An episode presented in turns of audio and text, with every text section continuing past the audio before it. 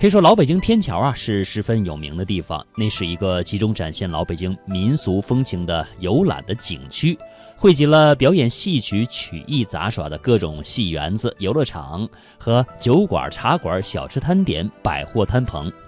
在清朝末年的时候，民国初年，天桥呢逐渐兴旺起来。戏剧曲艺不仅有京戏、河北梆子、评戏、木偶戏、皮影戏，还有评书、相声、古书、北京竹板书、单弦、数来宝等。那杂耍呢，不仅有耍中翻、车技、硬气功、钻刀、火圈、吞宝剑、上刀山，还有马戏、空中秋千、大型古彩戏法、魔术等等。在饮食方面，天桥的小吃啊，可以说是集北京小吃之大全。我们说有豆腐脑、面茶、炸豆腐、烧饼、爆肚、切糕、豆汁儿、炒肝儿、卤煮丸子、馄饨、灌肠啊，等等等等啊。据有人统计啊，有一百一十多种。那除了小吃啊，还有各种货物，可以说是应有尽有。有百货店、布摊儿、家具店，卖旧鞋、旧轮胎的。卖锅碗瓢盆、废铜烂铁的，卖文物古玩的，卖旧书的等等。这特点呢，就是旧货比新货多。此外呢，还有镶牙馆、药店、算卦、相面的、剃头的等等。可以说，这一座天桥啊。真是热闹非凡。嗯，在天桥的艺人当中啊，曲艺艺人和杂技艺人占了大多数。此外呢，还有戏曲艺人、马戏艺人、武术艺人。其中，从清朝末年以来，还出现了三波相貌奇特、言行怪异的艺人，他们艺技超群，被人称为八大怪。八大怪当中有表演相声的，表演口技的，表演唱小曲儿的，表演拉洋片儿的，有表演硬气功的，比如傻王能用手掌把半尺多厚的石块击碎，又能在运足气以后用三指，就是食指、中指和无名指，把。石头给切断，令观众是惊叹不已呀！太厉害了。那么除了这一波一波的八大怪呢，还有许多艺人，他们的技艺也令人叫绝，名气也很大。比如说人人乐是一位口技艺人，他呢用一把折扇挡住脸部，学各种人物对话。最拿手的节目是五子闹学。他呢，先学众人睡觉时的鼾声，然后是晨鸡报晓声，女人喊醒丈夫，小孩吃奶，大孩子下地小便，男人打哈欠声，下床到磨坊拉驴出门，门扉的开合声，驴蹄声，铃铛声，妇人催孩子上学声，要饽饽钱时的对话声，大儿子上学路上唱歌走路声，还有学堂里的学生们念书声，先生走后学生的议。论声、笑声、哭声、口诀声、责打声等等，种种声音无不模仿的惟妙惟肖啊！嗯，这真的是艺人哈。到天桥游玩的人呢，当时啊，大多数是普通的老百姓。那种热闹的场面、喧嚣的人群、飞舞的彩帆、喷香的小吃，给他们一种满足、一种享受、一种精神的安慰。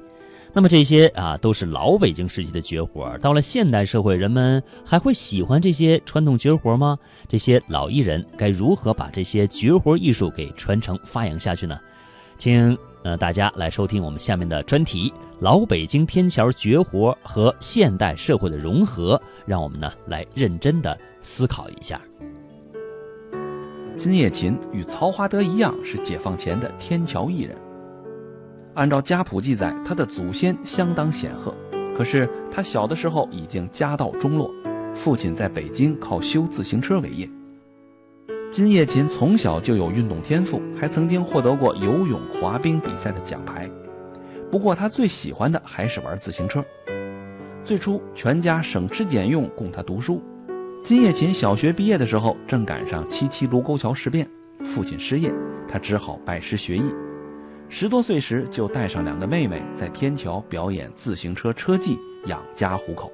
一边这个练着，一边说：“我说呀，您别看我现在在这卖艺，我小时候也上过学。我跟您说，要不是日本人来了呀，那说不定我上大学了。我我还挺得意的呢。没想到噌就蹦进一个人来。”一下就把我脖领抓住了，戳着我脑袋，你这这个哒哒的坏了。日本人非把我拽走不可，这这这一下就把我两个妹妹给给吓哭了。没想到就一下就跳进了三三四个小伙子，就把这日本人给抱住了，就跟这日本人说，指着我，他这个自行车的练得好，这个这中国的好的最好的，他就把他摁到板凳上，你看他练，告诉我你你练个最好的，让他干，我就赶紧练，练了几下之后，观众都只给鼓掌啊，他指着我气气昂昂的走了。刚出来卖艺的时候，金叶琴总是怯生生的，不知道如何开口向观众讨钱。也是从天桥走出来的相声大师侯宝林，当年就曾经教过他怎样和观众说话。那就是练玩意儿的跟这个看玩意儿的要交流感情，想法练完了跟观众要钱。就中尉，我们这练完了不摔不砸，您带着方便富裕，您给我们扔几个，我们好养家糊口啊。那个说我没带钱，没带钱没关系，您白瞧白看呐。您您看着好，您给鼓鼓掌，好，您给来一嗓子，这这叫站脚助威，我们也谢谢您了。那那个说我有事儿，这可是关键的。有事儿的众位，您先去办事儿，您办完事儿您再回来瞧。反正我一天老在这儿练。您可千万别早也不走，晚也不走。好不容易等我们练完了，您扭头往出就挤，这一挤就把我们财神爷给挤散了。众位，有事儿的您先去办事儿，我现在开始练了。带着方便富裕，想着扔几个众位，谢谢您了。练起来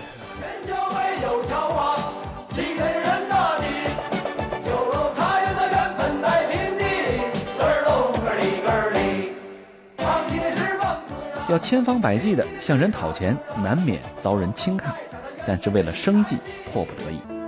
一九五零年，文化部在全国的民间杂耍艺人当中进行选拔，准备组建一支国家级的表演队伍。这当时怎么选的这些节目呢？就是选择带有民族特色、表现人们的健康、呃，表现中国人民的精神气质。表演车技的金叶琴兄妹。和一大批天桥艺人被选中了，表演团队成立了，但是还没有名字。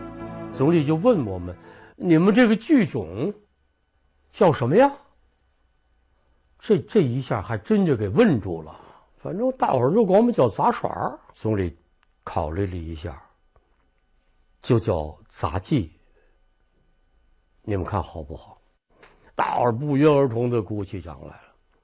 总理说：“好。”那你们这个团的名字呢，就叫中华杂技团。中华杂技团就是中国杂技团的前身。中华杂技团的第一个任务就是应邀去前苏联参加十月革命三十三周年的庆典演出。他们受到了国宾礼遇，在金碧辉煌的剧院里演出，再也不用挖空心思向观众讨钱了。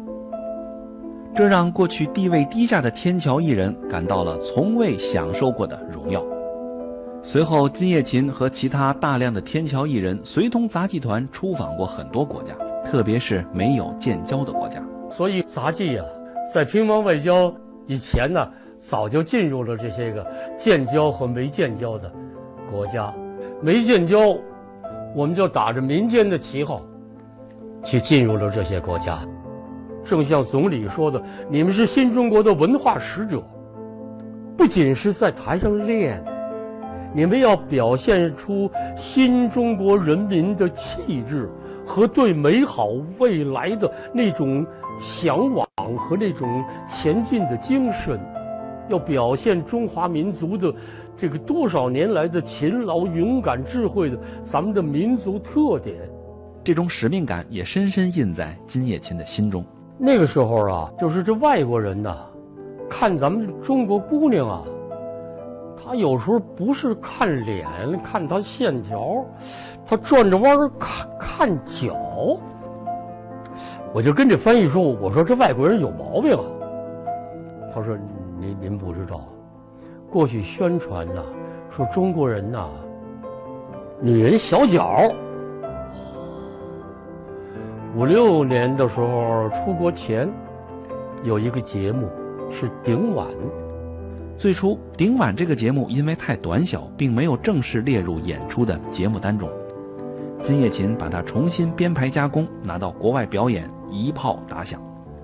顶着碗，倒立，两个腿呢从头上伸向前方，这样不是无言的宣传吗？让你看看新中国妇女究竟什么形象。你甭转着弯看，这回我们拿起大顶子让你看，让你看个够。金叶琴一直积极要求进步，刻苦钻研技艺。一九五六年，她成为团里第一个获得国际金奖的演员。金叶琴的妻子王桂英和丈夫一样，也是很小就在天桥卖艺，后来成为杂技团里有名的空竹演员。我们俩处的关系非常好，我接受了过去的教训，一个人绝对不能够说过头的话。老人现在安享晚年，在他的儿孙当中，没有人在从事前辈的职业。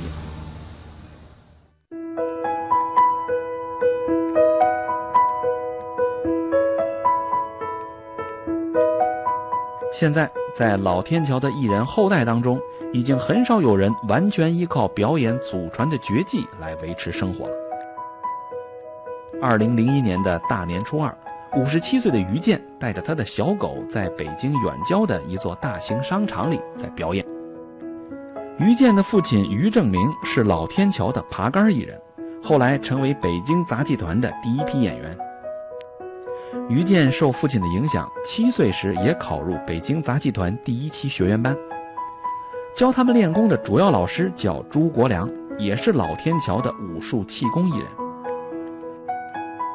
于健后来成为团里的尖子演员。从上个世纪八十年代开始，他因为身体受伤，一直在家待岗。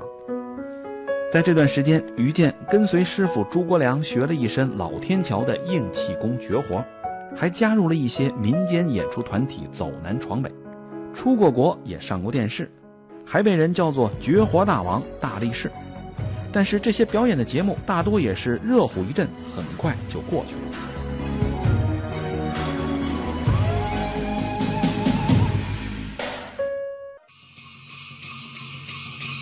二零零一年的春节，位于北京高碑店的华生天桥庙会又开幕了。虽然这里没有城里的庙会热闹，但是人们可以集中的看到很多天桥绝活的表演。还有更不好练的呢，上演诸位，走！上演诸位，一、二、三，起身！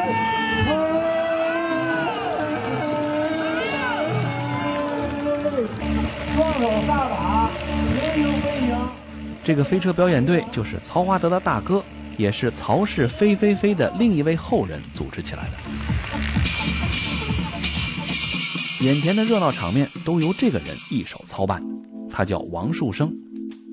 他原来是一位职业画家，小的时候就对天桥印象深刻。后来在工作中，经常接触到那些对老天桥念念不忘的海外华人。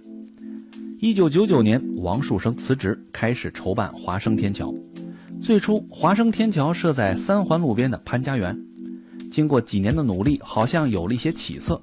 但是赶上当地的土地拆迁，几经周折，搬到了五环路边的高碑店。我们这个园区里头，现在这一百多亩地，我分了几个区域。这块呢，你像有剧场，这个舞台里头装八百人呢。这里将来就是专门表演着我们老北京的绝活绝技。我们那个区呢，有商铺，我们采取了。以商养文的这条路，现在的华人天桥要比过去的有天桥豪华的多，气派的多。像我们那些彩绘都是御花园画长廊的，有有的画工给我们帮他画的这个。这里有剧场，有店铺，很像一条仿古街道或者一处房地产项目。这比解放前的天桥肯定要豪华的很多。王树生为这里投入了全部家产和心血，但是这里地处偏远，交通不便。到现在还没有聚集足够的人气，除了节假日之外，平时冷冷清清。但是王树生坚信这里的未来，这个园区将来就是一幅展示我们民族老北京市井文化的一幅现代的《清明上河图》，我们老北京的一个活的民俗博物馆。天桥没有桥啊，几个人大地。过去的天桥是我们民间艺术家的一个摇篮。建国以后，很多的人成了大家，他们的大舞台跟老百姓的距离无形当中拉长了。说你在大剧场，老百姓只能仰着头看舞台，我们起码要保持一批艺术家，能够跟老百姓最直接、最贴切，直接跟老百姓的人群里来表演。家住封面是吧？哎，上过报纸，上过电视，最近的名更大了，大照片那么大个，把那摆在西客站去了，旁边还有字儿呢，小偷。就那上写着啊，是小偷啊，那是英雄抓小偷啊。今天华城天桥给大家搭建一平台，让他们的才艺在这里能得到充分的展示。这演员和老百姓都融在了一起，甚至还能沟通，还能互动，这种是老百姓最感觉到高兴的。